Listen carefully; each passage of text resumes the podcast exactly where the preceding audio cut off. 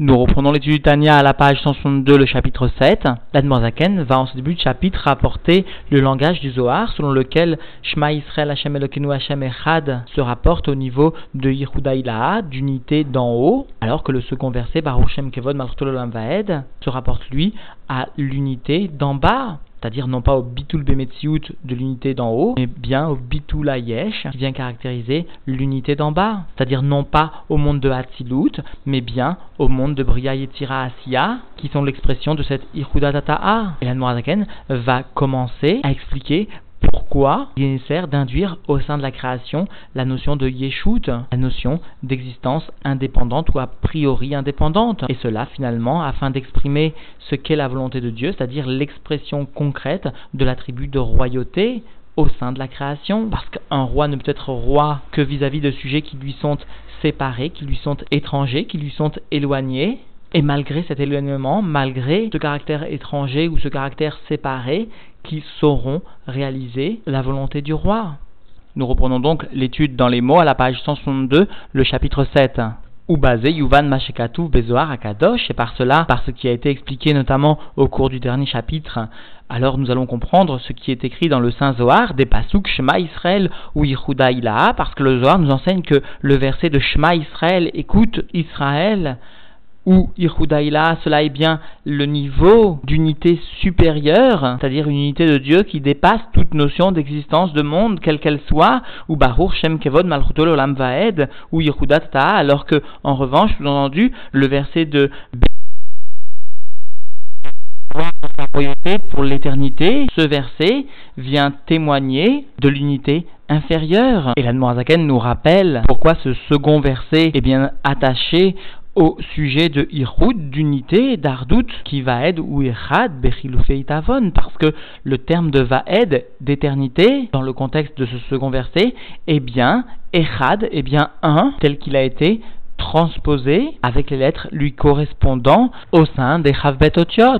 C'est-à-dire, explique le rabbi, le Aleph de Echad est remplacé par le Vav parce que le Aleph, le E, le Vav et le Yud, ces quatre lettres appartiennent à un même groupe de lettres. Elles ont toutes une propriété, des caractéristiques communes. Par exemple, parfois elles ne sont pas reconnaissables dans le son parfois seulement par le biais de ces quatre lettres. Encore une fois, le Aleph, le He, le Vav ou le Yud, le son de toute autre lettre peut être saisi au cours de la parole et sans l'intervention de cette lettre, Aleph, He, Vav ou Yud, le son de la lettre qui viendrait au sein du même mot ne pourrait être saisi. Et le rabbi nous fait remarquer que les livres de grammaire de Dikduk abondent de remarques en ce qui concerne ces quatre lettres. Il en est de même en ce qui concerne les lettres qui sont formulées par la gorge, viennent Meagaron, donc de la gorge, à savoir le Aleph,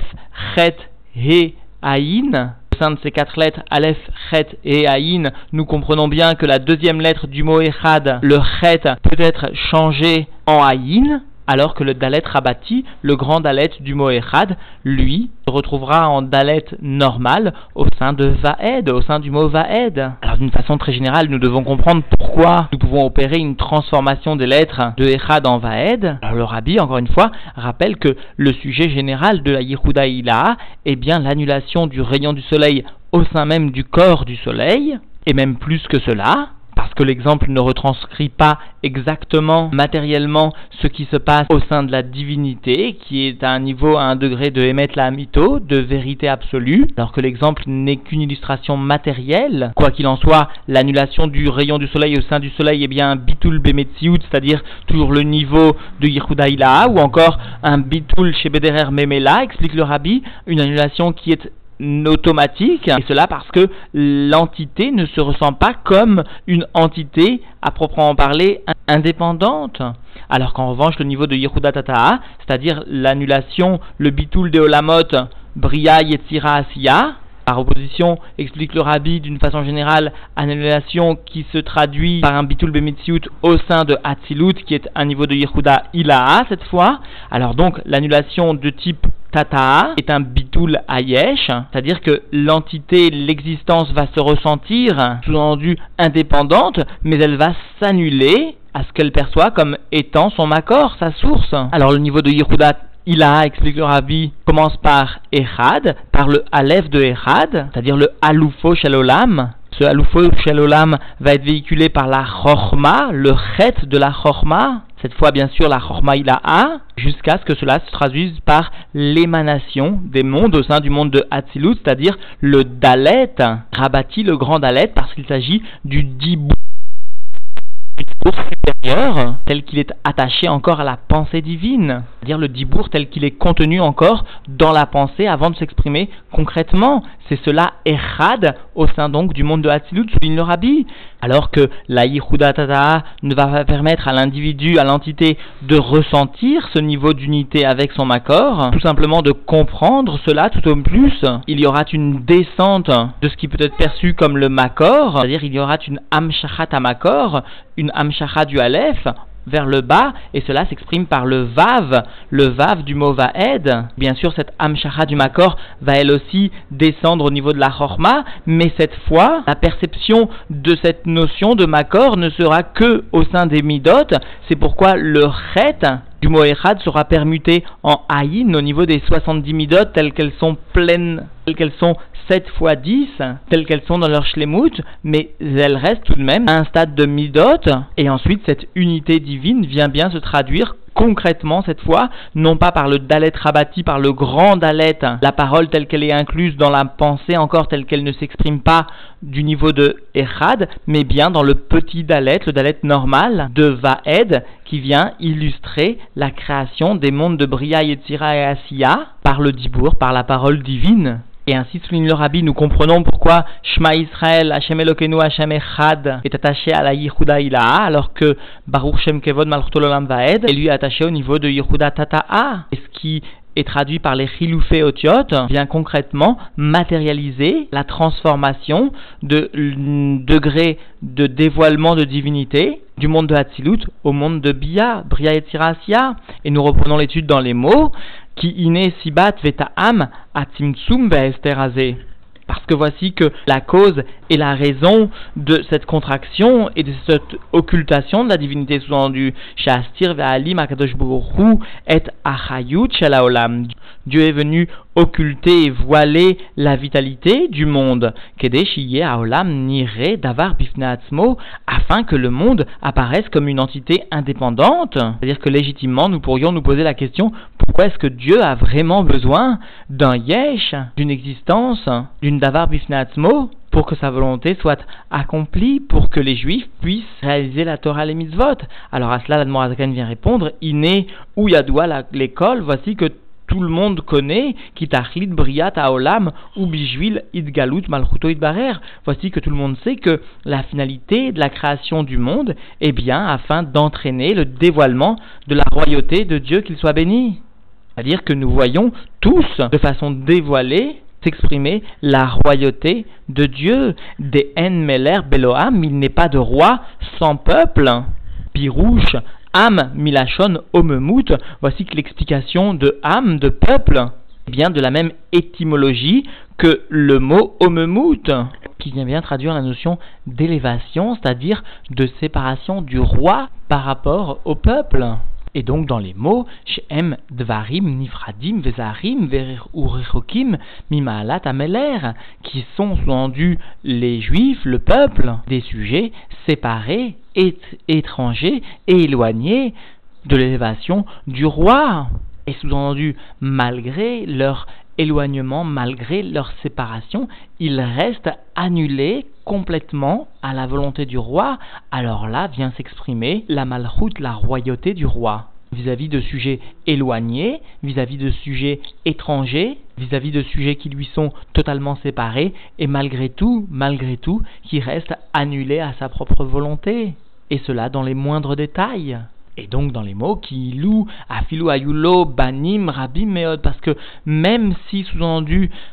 le roi avait eu de nombreux, très nombreux enfants, l'Oshayar Shem Melocha M. il n'aurait pas eu lieu d'utiliser, d'employer le terme de royauté vis-à-vis de sujets qui lui sont proches, vis-à-vis de ses propres enfants. Parce que la Torah nous enseigne bien que les banim, les enfants, sont un chelek, une part du père. Ainsi, le Zohar d'ailleurs définit le fils Barak et Ra'ad et Avoua. Le fils est comme un membre, comme une jambe, le prolongement, sous-entendu, du père.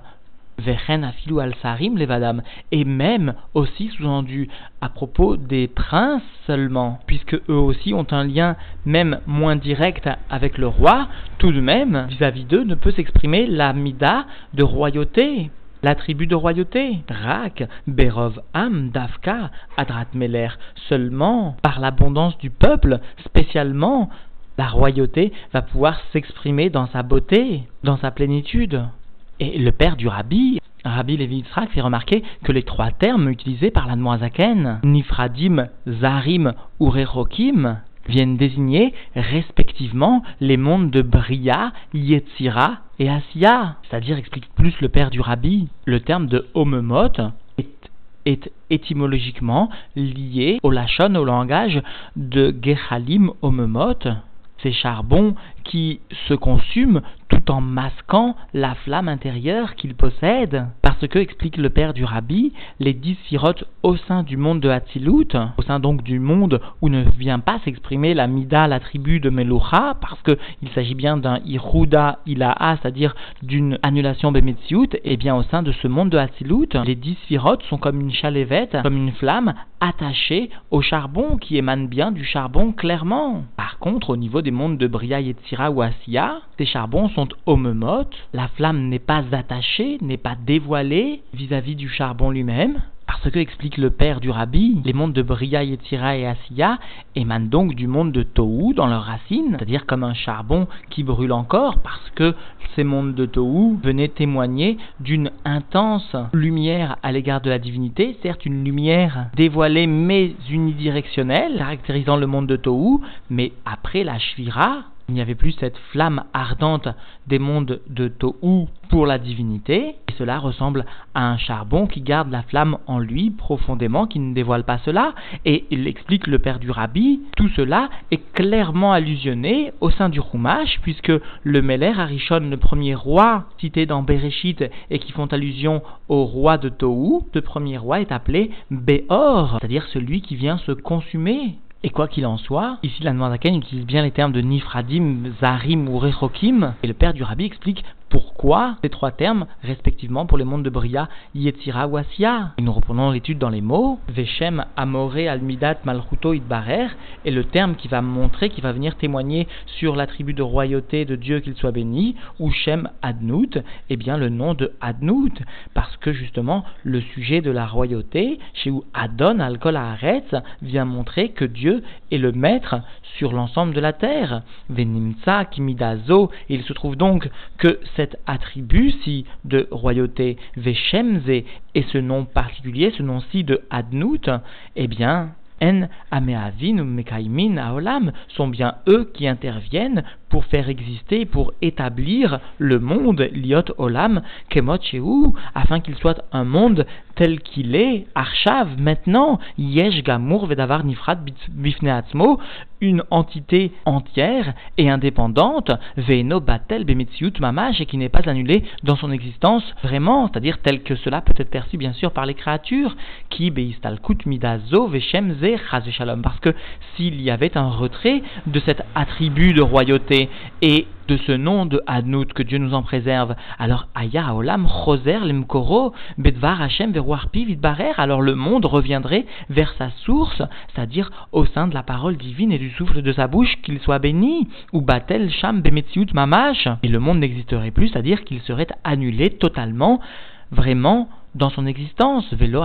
Sham Olam Klal. Il n'y aurait plus alors là-bas, c'est-à-dire dans ces niveaux si élevés de divinité, dans ce roi etc., il n'y aurait plus alors du tout de monde. Parce qu'il n'y aurait plus de Metsiout du monde perçu par les créatures, c'est-à-dire il n'y aurait plus le Elem, il n'y aurait plus le voilement propre pour les créatures, il n'y aurait plus de monde. C'est-à-dire, explique le Tzemar Tzedek, la Mida, la tribu de Malchut, est bien à l'origine de la Hitralkut, de la division, à partir d'ailleurs de laquelle est créé le temps C'est pourquoi d'ailleurs, nous explique le Tzemar Tzedek, l'attribut de royauté est aussi appelé par le terme de mispar, de chiffre, de nombre, ou encore de nombreuses appellations qui viennent témoigner de cette Itralkut. Et donc en définitive, la Noirzaken est bien venue rapporter le langage du Zohar, qui souligne que le premier terme, Shema Israël, Hashem Elokeinu, Hashem Echad, est lié à la Yehuda Ilaha, par des chiloufé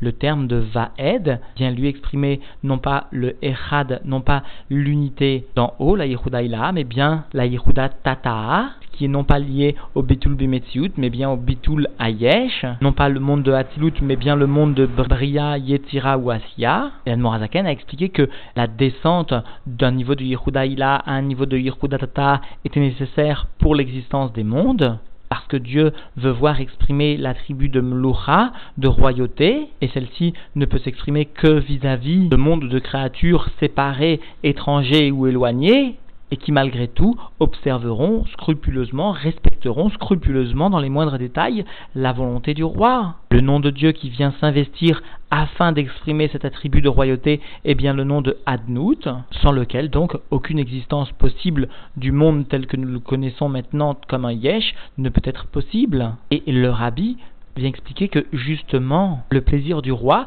est bien de voir que ces sujets qui lui sont éloignés viennent respecter dans les moindres détails sa propre volonté, viennent comprendre ce qu'est sa propre volonté, c'est-à-dire par l'étude de la Torah, et viennent en pratique réaliser sa propre volonté. Explique le rabbi, un plaisir intense et profond, sans aucune commune mesure avec ce qui est réalisé, peut être procuré au roi lorsqu'il va voir un de ses sujets accomplir un immense effort pour pouvoir réaliser sa propre volonté dans un petit détail. Parce que finalement, pour le roi, le détail ou le klal, par rapport à l'essence du roi, n'importe peu, mais par rapport à l'expression et à la réalisation de sa volonté, lorsque même sa volonté sera réalisée dans ce qui constitue l'infiniment petit, alors justement l'expression de sa royauté sera encore infiniment plus grande. Alors prenons sur nous de réaliser chaque jour une mitzvah supplémentaire, avec un peu plus d'attention, avec un peu plus de finesse,